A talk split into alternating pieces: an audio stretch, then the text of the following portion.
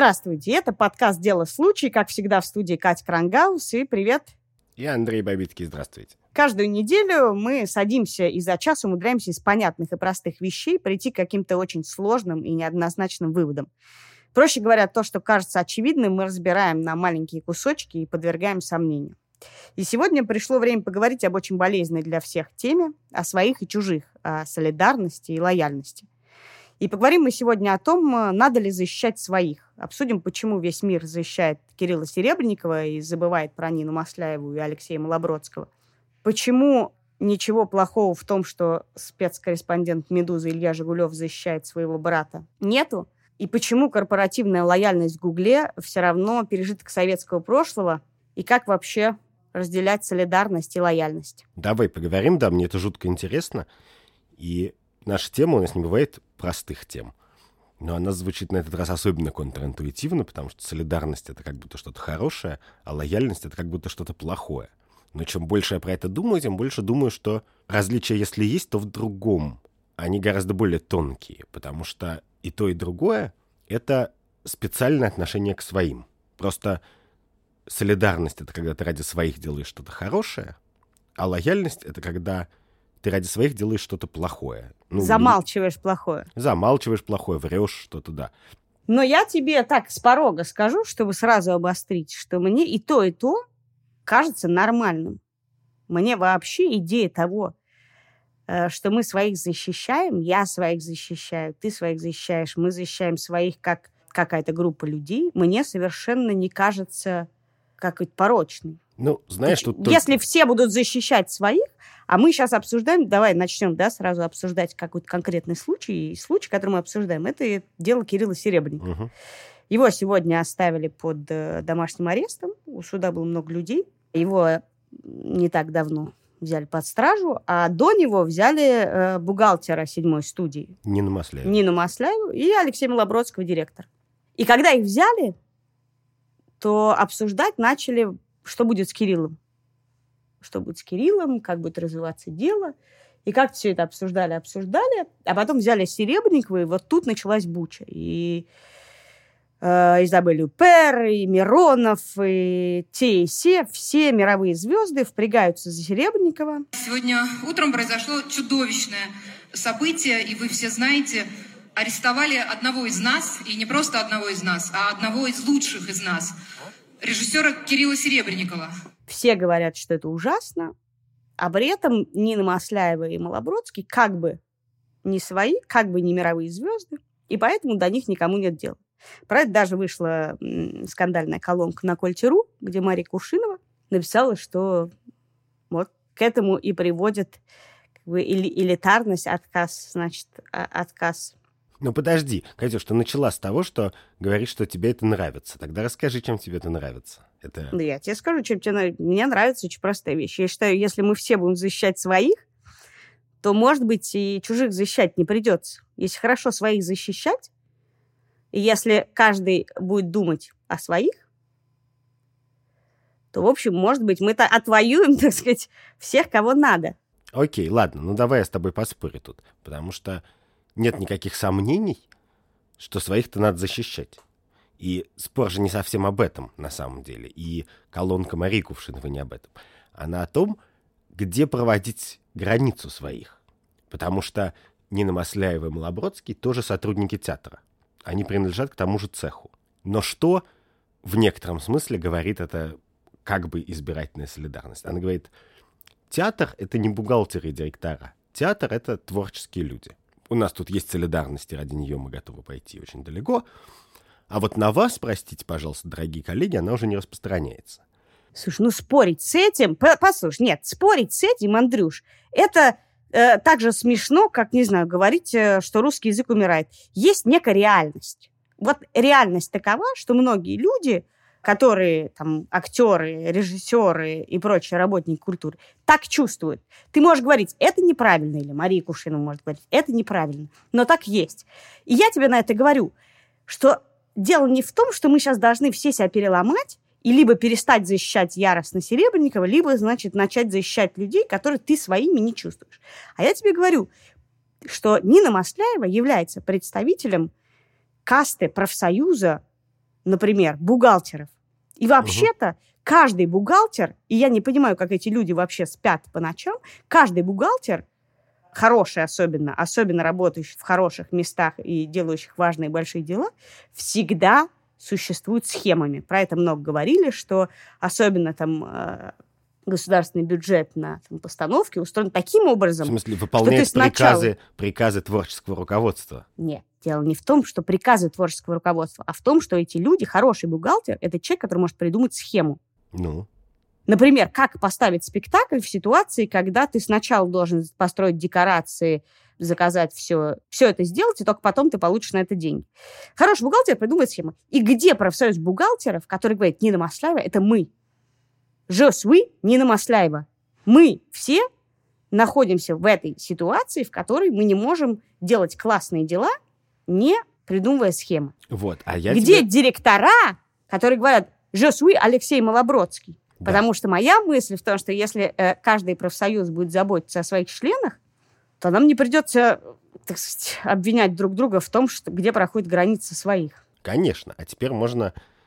Опять я сыграю в адвокат дьявола. Кстати, мы этого не сказали в самом начале, но я думаю, что это стоит сказать, что я-то абсолютно, абсолютно совершенно уверен, что Кирилл Серебренников, Нина Масляева Алексей Малобродский ни в чем не виноваты, что они самые законопослушные люди на Земле. И, конечно, я не верю ни одному слову Следственного комитета. И, возможно, Но это даже... мы, это мы можем с тобой записать и вставлять в начале каждой нашей программы, в принципе, в ближайшее время. Это правда, да, но мне кажется, это важно произносить вслух как можно чаще. Теперь про своих и чужих. Что, конечно, ты права, в этом идеальном мире, где каждый бы защищал своих, наверное, бы все были чуть более защищены. Но тут есть такая проблема, что ты не можешь создать своих, не создав чужих. Что в тот момент, когда ты говоришь «вот свои» и «вот их граница», то человек, который находится за этой границей, становится чужим. Причем становится чужим не в абстрактной ситуации на политической карте мира, а вот он один театр, в нем сидят люди на одном корпоративе новогоднем, за одним столом. Они же все сидят за этим столом. И вместе, значит, выпивают, отмечают успехи, хороший сезон, я не знаю, большую выручку, маленькую выручку, не знаю, что-то. И они себя чувствуют, и говорят, и, и ведут как коллектив. А потом оказывается, что где-то возникают свои, и тут же с неизбежностью, это арифметическая неизбежность, возникают чужие. Вот там журналист Андрей Лошак написал же пост в том духе, что Нина Маслеева виновата, что Серебренникова взяли. Эти чужие возникают в ту же секунду, когда возникают свои. И когда свои — это твои дети, а чужие — это все остальные, то эта граница очень интуитивно понятна и ясна.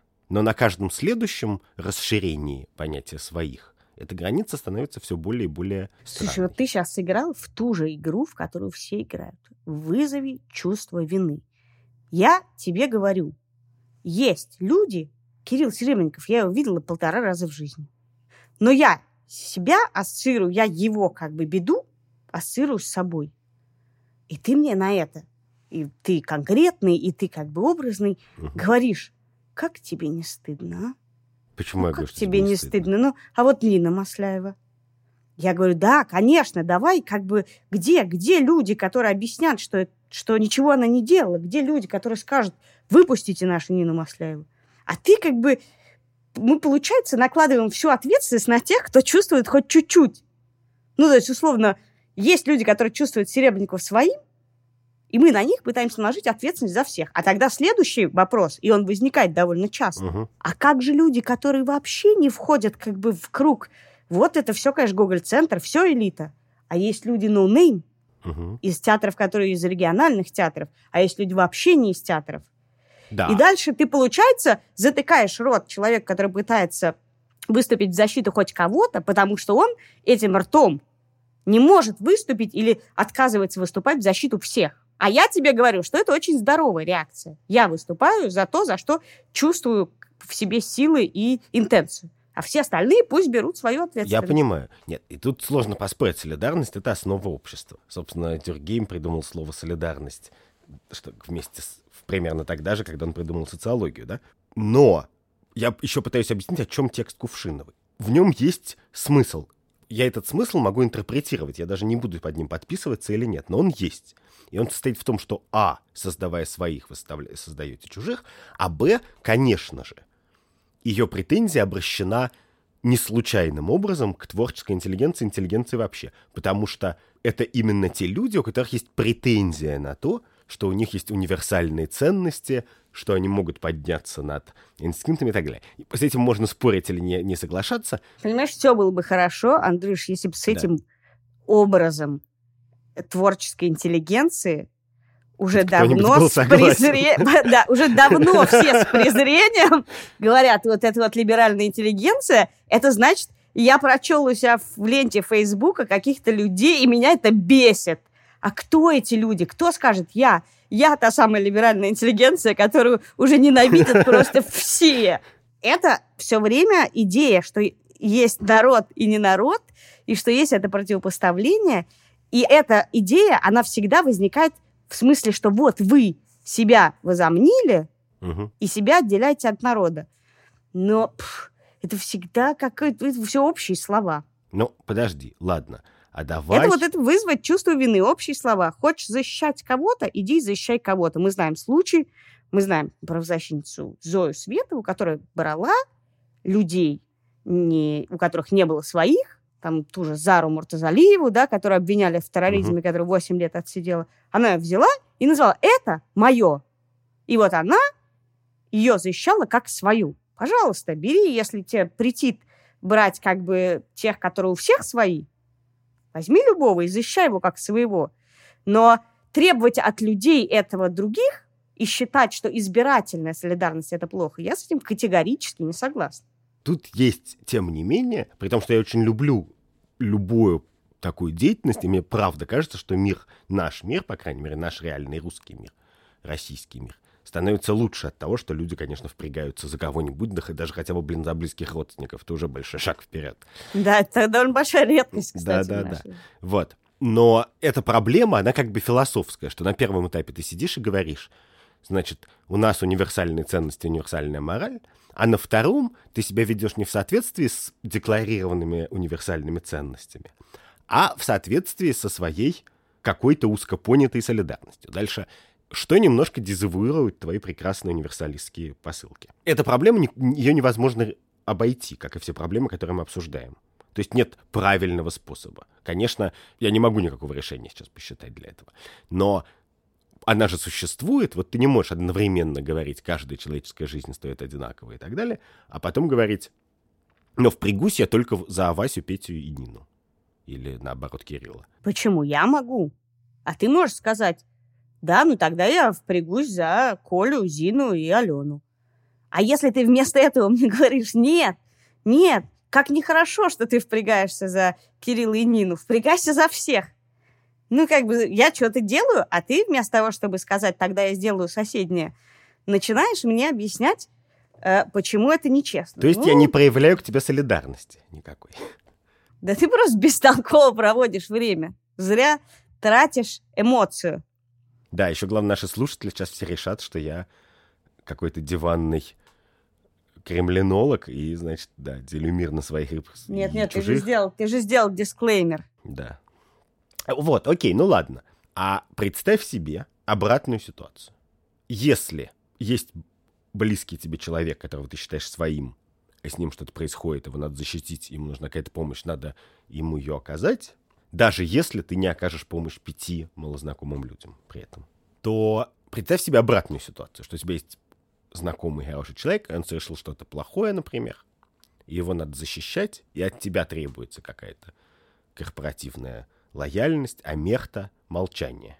Это не, не одинаковая ситуация?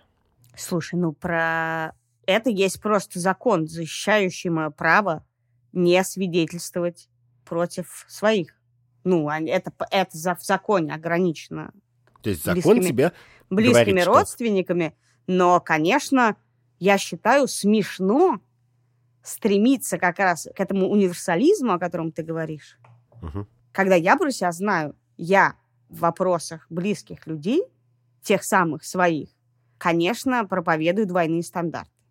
Вещи, которые я могу не простить чужим, я могу простить своим, и я считаю, что это нормально. Для А нормального считаешь- чувствующего человека это естественно. А считаешь ли ты, что это транслируется на все общественное устройство? Что если у каждого двойные стандарты, Я считаю, что есть теория, и когда речь идет о чужих людях, и я как член общества высказываюсь, или как э, там, журналист, или как э, кто-то высказываюсь, я проповедую как бы то, что мне кажется полезным для общества. Условно говоря, человек, который совершил преступление, должен сидеть в тюрьму.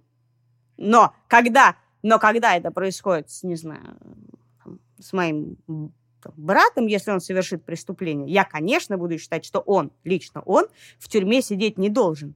Но вы, как общество, это должны учитывать, что это нормально для меня считать, что вот он конкретно в тюрьме сидеть не должен. Ну ладно, а ты, Катя? Ты в журналистской ипостаси и человеческой различаешь эти понятия? То есть понятно, что лично ты впрягаешься за своих, а вот в качестве журналиста. Слушай, ну это на самом деле все ужасно смешано. Вот когда ты пишешь в соцсетях, это ты в какой ипостаси находишься? Вот, например, есть история нашего журналиста, спецкорреспондента «Медузы» Ильи Жигулева. Он э, некоторое время назад описал в своем фейсбуке историю, которая произошла с его братом. Девять месяцев назад его задержали на улице, по описаниям Ильи подбросили наркотики, и теперь судят за хранение и распространение марихуаны. И Илья написал этот пост подробный с э, материалами дела и, в общем, отчасти, да, там, микрорепортаж о том, что происходит с его братом. Учитываем ли мы то, что это его брат? Безусловно, тут даже дисклеймера делать не надо, он его делает вначале и говорит, это мой брат. И я понимаю, что для него абсолютно естественно защищать своего брата. Но он защищает его чтобы да, убедить меня как человека стороннего и тебя как человека стороннего, не только говоря, поверьте мне, я-то человек надежный, вы мне верите, это мой брат, он не виноват. Он говорит, я тебе предоставлю все доказательства, а почему я этим занимаюсь? Потому что это мой брат. Я вообще-то не занимаюсь всеми людьми, которые там, судят за распространение, или всех людей, которые судят с фабрикованными делами. Меня интересует это дело, потому что он мой брат, это незаконно, это все фейк. Посмотрите, люди. И я считаю, что это абсолютно нормально. Но в случае профессиональным понятно, что здесь огромный конфликт интересов. И Илья это написал в своем фейсбуке. И Медуза, которая описала э, эту ситуацию, специально сделал большой дисклеймер, что мы не только э, не по просьбе Ильи, не только не при помощи Ильи эту заметку написали, но и даже не стали э, вмешивать в дело редактора Шурика Горбачева, который является редактором отдела, где работает Илья Жигулев. И, в общем, было сделано все, чтобы профессиональная и личный интерес были как можно дальше разведены в этой истории. Илья не только использует свою репутацию, а он ее использует для правого дела. Потому что вообще-то отбить любого человека из-под фабрикованного обвинения – это благое дело. А ведь возможно обратная ситуация, когда ты используешь свою репутацию для дурного дела. Например, представь себе, я не знаю, какого-нибудь Васю Иванова, у которого, значит, брат коррупционер. Да, и дальше мое, как члена общества, как журналиста, как э, не знаю кого, дело разобраться в доказательной базе, которую представляет э, Вася Иванов. Как и в случае с Ильей Жигулевым, ты не только следишь за тем, что он говорит, но и какие доказательства он привносит. Хотя я не очень понимаю, например, почему в данной ситуации ты настолько безапелляционно, не видя материалы дела, рассуждаешь о том, что ты уверен в том, что это дело сфабриковано. А я могу тебе сказать, почему. Потому что если есть две стороны, которые говорят противоположные вещи, одна сторона врет каждый день и по каждую секунду, а вторая сторона мне никогда не врала, то я всегда верю той стороне, которая мне не врала. То есть по теории вероятности ты Нет, считаешь это называется делать- репутация, а не теория вероятности. В смысле, репутация это тут не у Люхи главная, репутация главная у следственных органов. Она такая, что просто их слова вообще ничего не значат. Ни за, ни против. Ну вот ты сейчас Да. говоришь, ты сейчас ровно выступаешь в роли человека, который просто солидаризуется с теми, кто не Следственный комитет. На самом деле, только исходя из этого, ты сейчас сделал выводы. И я считаю, это хорошо. Ну, потому что даже если э, половина дел будет не сфабрикована, нам все равно, ну, отбить невиновных ценнее, чем случайно отбить и, ну, от- от- отобьешь еще нескольких людей, которых за наркотики судят, а вообще за хранение марихуаны просто стыд и грех судить людей. Поэтому, видишь, ты ровно проиллюстрировал то, что я тебе и говорю. Что если мы будем защищать своих, это нормальные человеческие проявления. Да, у меня маленькая проблема все равно остается. Я же говорю, что это не то, что, значит, я тут сижу и говорю, нет, значит, ты должен какой-то, как, исходя из какого-то морального императива, подписывать каждый день по открытому письму в адрес случайного жителя России. Нет, наверное. Но проблема состоит в том, что Следственный комитет тоже защищает своих. И сам факт защиты своих очень часто транслируется в какие-то узнаваемые общественно-политические проблемы. То, то есть, условно говоря, Россия отличается от развитых стран, среди прочего, тем, что солидарность является в России куда более универсальным оправданием. И даже не солидарность, а лояльность, потому что мы на самом деле уже перешли от солидарности давно к лояльности. Вот тут, мне кажется, очень важным то, что мы с тобой обсуждаем людей, а Следственный комитет — это система, которая защищает систему и работу системы, а не своих. Как-то своих, конечно. Ты думаешь, они защищают систему, потому что они верят в идеалы путинизма? Да нет, они защищают систему, потому что в этой системе они лучше едят. Это, это совершенно не идеологическое. Да, но человек их интересует только как часть системы, а не как э, конкретный человек. Но тебя тоже конкретный человек интересует только если он свой. Ха-ха. Это хорошее время перейти ко второй части. Ну ладно, а солидарность это что-то, тут есть еще одно важное различие, что ты сам чувствуешь и хочешь проявить. А лояльность это еще в некотором смысле то, что от тебя требуют, требуют извне. Иногда ты сам чувствуешь лояльность по отношению к какому-то общности, какой-то институции, корпорации, а иногда неписанным образом ее от тебя требуют. И вопрос в таком случае, а можно ли ее требовать? Вот совсем недавний случай, эти случаи просто как из рога изобилия, просто каждую секунду что-то случается. Но вот совсем недавний случай, что после того, как Европейский суд оштрафовал Google по большому антимонопольному делу, некоторый сотрудник некоторого think tank, ну то есть исследовательского института, опубликовал текст в поддержку этого решения. Ну то есть против Google. И оказалось, что он работает на think tank, которому Google выдал много-много денег, типа 20 миллионов долларов. И после давления члена совета директоров Google Эрика Шмидта этого человека уволили с его должности. И значит, тут у нас возникает такая проблема, что с одной стороны, как бы вот она на лицо общность. И, может быть, эта общность предполагает, что если бы с человеком случилось что-то плохое, за него бы впряглись и Google, и кто угодно. Но если эта общность есть, и как бы ты можешь на нее рассчитывать, то можно ли от тебя требовать, чтобы ты ее вот таким специфическим образом заранее уважал? Слушай, это очень смешно, потому что с корпоративной лояльностью происходят какие-то удивительные пертурбации. С одной стороны, все обсуждают, вот, да, что ты можешь писать, что ты не можешь писать в соцсетях или вообще про место, в котором ты работаешь. Угу. С другой стороны, не знаю, замечал ли ты, что когда происходит что-нибудь, то по любому поводу начинают в Фейсбуке, например, тегать всех знакомых, которые работают в этом месте или знают людей, которые работают в этом месте. Мол, угу.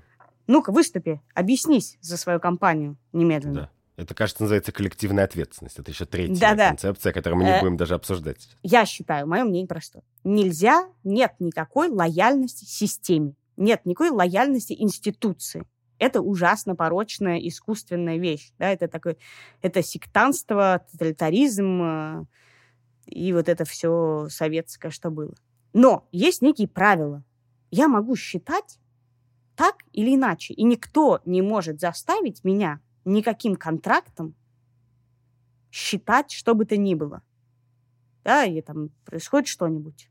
Не знаю, телочка гейт в «Медузе». Да, скандал двухлетней давности, когда в Твиттере «Медузы» было употреблено слово «телочка» по отношению к автору. И из-за этого вышел большой скандал про то, про сексизм и какие слова можно употреблять. Обязана ли я, э, если в Твиттере «Медузы» появилось такое слово, немедленно тоже считать, что это абсолютно нормально, до того, как «Медуза» извинилась? Потому что после этого, если я лояльна, я должна немедленно считать по-другому. Конечно, нет. Я считаю, как я считаю. Мое мнение – это мое мнение. Другое дело, что компания вправе ждать от меня, что если у меня есть какое-то мнение, которое, например, порочит честь моей компании, ну, например, вы что, охренели все такое писать в Твиттере, то компания вправе ждать от меня, что я некоторое время помолчу. Ну, или Дашь приду и время скажу, извиниться. Да, и скажу, слушайте, давайте что-нибудь решим по этому поводу. Это, конечно, еще очень важно, какого размера компания. Да, если маленького размера, то ты пойди и скажи, слушайте, чуваки, мне кажется, что-то ужасно. Тебе могут сказать, ну и заткнись, твои проблемы. И ты тогда уже решаешь, как ты с этим живешь. Но в любом случае компания вправе да, ждать от меня, что я не буду свидетельствовать против. Мгм. Это не значит, что я не могу думать об этом, не могу прийти к тебе и сказать, слышь, эта хрень творится, у меня в компании, не знаю, всем хамят, обижают, еще что-то. Мгм. А что, было дело? Нет, все, хорошо, спасибо. Спасибо, у меня все хорошо на работе. Мгм. Но мне кажется, это разные вещи, да? Есть лояльность, которая говорит, не надо по любому поводу высказываться. В принципе, ну это нормально. Это можно прописать в контракте. А солидарна ли я, не солидарна с позицией компании, это уже мои личные внутренние какие-то проблемы, которые, если они достигают какого-то определенного уровня, я могу сказать, ну, я ухожу, наверное, с работы. Или, например, мне не мешает, если я с чем-то не согласна, то я вообще-то не чувствую на себе ответственность за любое действие компании, это или компании Google, или какой бы то ни было компании. Да, но представь себе, ну просто ради как бы нашей дискуссии, что Медуза была бы тоталитарной сектой. Телеканалом такой- России. Да, ну такой мысленный эксперимент. И, значит, там случается какой-то скандал такой, это самое, и ты хочешь сказать, или приходишь даже на собрание и говоришь, вот у нас тут такое случилось, может, сделаем что-нибудь. Говорит, ну, Катюх, ну мы делаем одно дело, как бы. Тут мы, а там они, как бы, нас съедят. Как бы одна ошибка, один, одно неверное слово, Так один вот в этом неуверенный быть- шаг, и нас просто Да. сожрут. Андрюх, Ну, так в этом Катюх. самое важное и есть. Когда речь идет о том, что делаем мы одно дело, это одно дело мне нравится. И ради этого одного дела, может быть, я и как бы и готова помолчать, если меня что-то не устраивает. Тут смешно, ты привел, да, была история с э, Константином Глитенцвайгом, сотрудником канала НТВ, Мгм. который выступил про... для немецкого телевидения на тему того, обиделся ли Путин, что Россию исключили из Большой Восьмерки. И его тут же расторгли контракт. Он и так, потом он написал, э, выступил и сказал, что он и так собирался уходить, потому что НТВ жуткое место, абсолютно жуткое, просто позор, стыдно было работать. Но вот с ним расторгли контракт до этого. Ну, если тебя устраивает, в принципе, дело, которое ты делаешь, Мгм. то ок. А если тебя не устраивает совсем дело, то тогда тебе не поможет, ну, ничего уже. Тогда не делай это дело. Понимаешь, то, что ты говоришь, это очень похоже, очень похоже на риторику «не нравится вали». Вот есть такое знаменитое эссе экономиста Хиршмана, Который так и называется? которое называется «Exit, Voice and Loyalty». Э, Выход, голос и лояльность. И он говорит, что в любой ситуации, в любом коллективе, когда тебе чего-то не устраивает, у тебя есть ровно три выхода. Exit — эмиграция, ну или увольнение.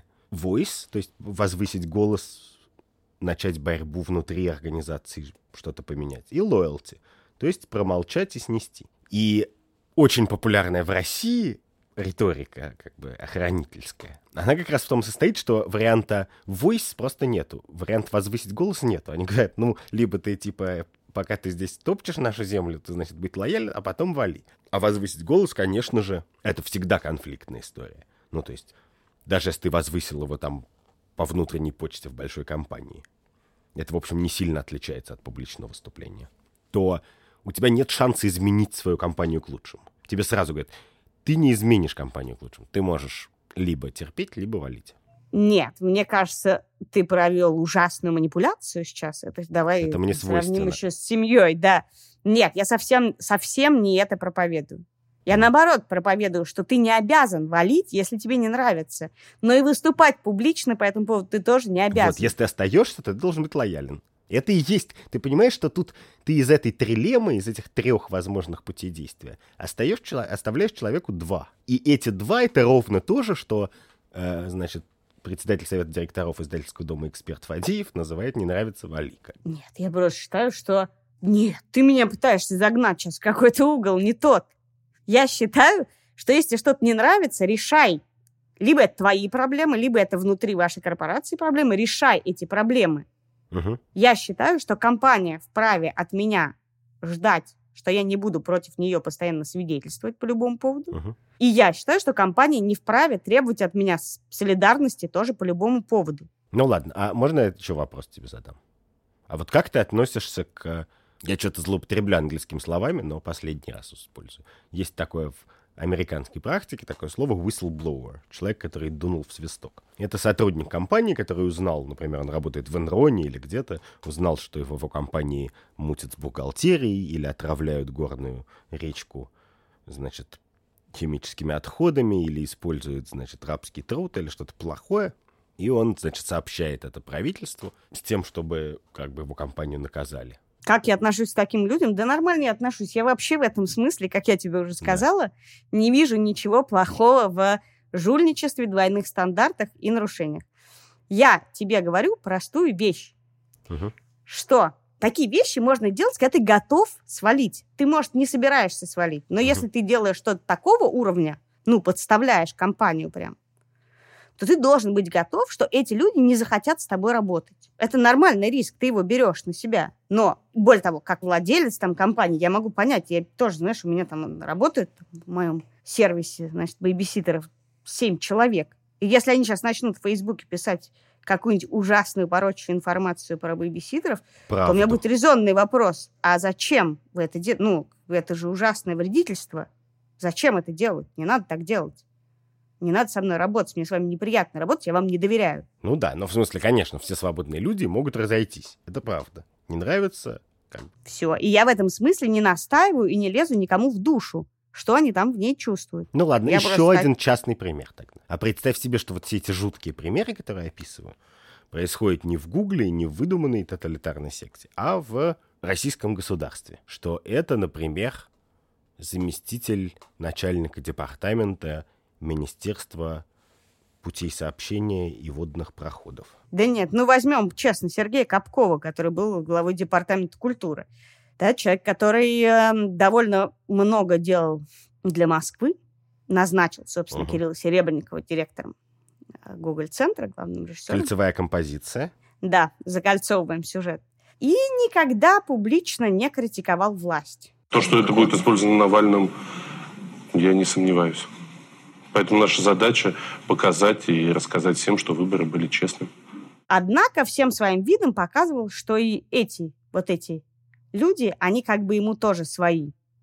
Те, которые ходят на болотную. И даже, кажется, он сам ходил на первую болотную, и это довольно много обсуждалось.